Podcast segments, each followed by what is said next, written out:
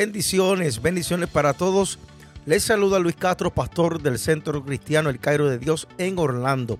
Qué bendición es poder compartir contigo en esta gran oportunidad que nos ofrece el Señor. En esta oportunidad quiero compartir contigo un tema que te va a bendecir de manera especial. El creyente no puede olvidar que tenemos una lucha, que esta lucha es real.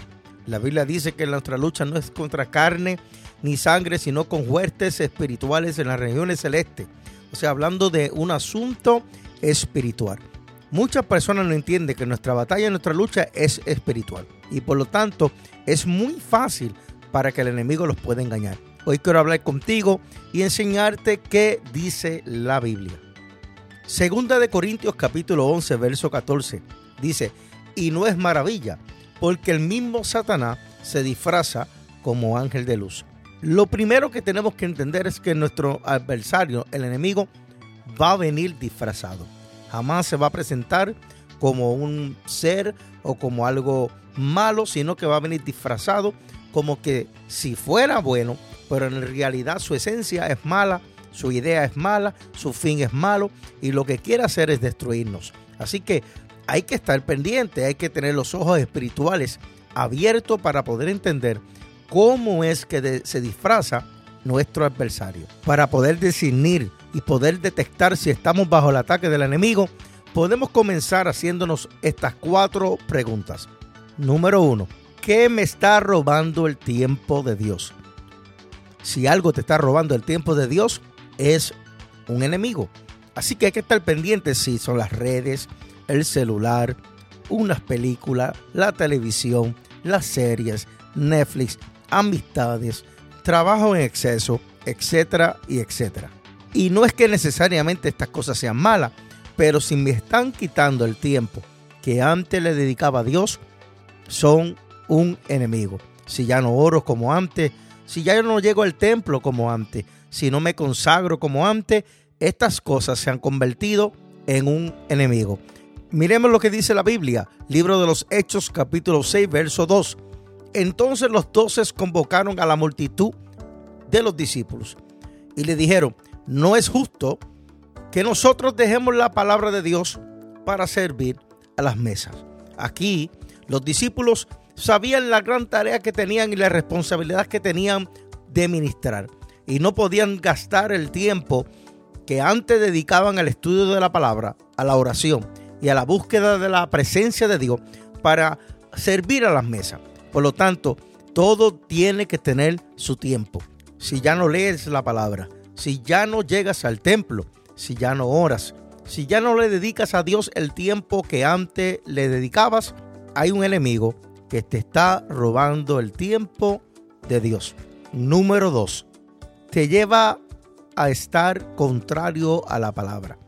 Cuando estás bajo el ataque del enemigo o el enemigo se ha introducido disfrazado, comienzas a pensar que ya no es importante la integridad, ya no es importante la santidad, ya no es importante guardarse para Dios, ya no es importante llegar al templo, ya no es importante lo que antes para nosotros sí lo era.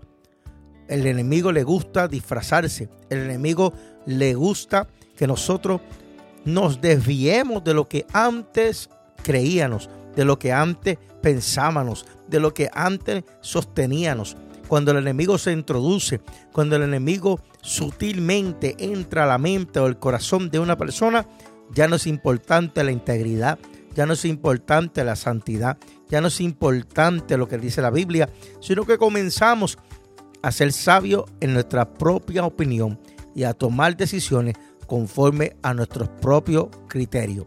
Es un terreno muy, muy peligroso cuando ya comenzamos a ver que cumplir con la palabra no es importante. Número 3. Nos lleva a hacer daño a los demás.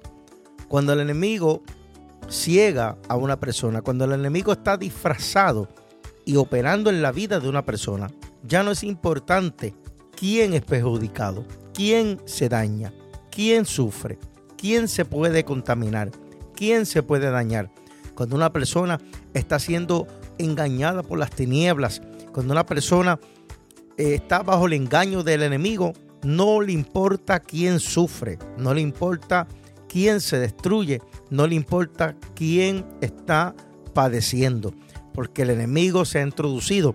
Mas sin embargo, la Biblia habla muy claro en Primera de Juan capítulo 3 verso 15 y dice, todo aquel que aborrece a su hermano es homicida y sabe que ningún homicida tiene vida permanente en él.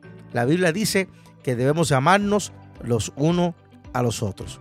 Número 4 y último punto que tocaré en esta oportunidad. Cuando perdemos el primer amor. Cuando perdemos el primer amor, definitivamente hemos sido engañados por el enemigo.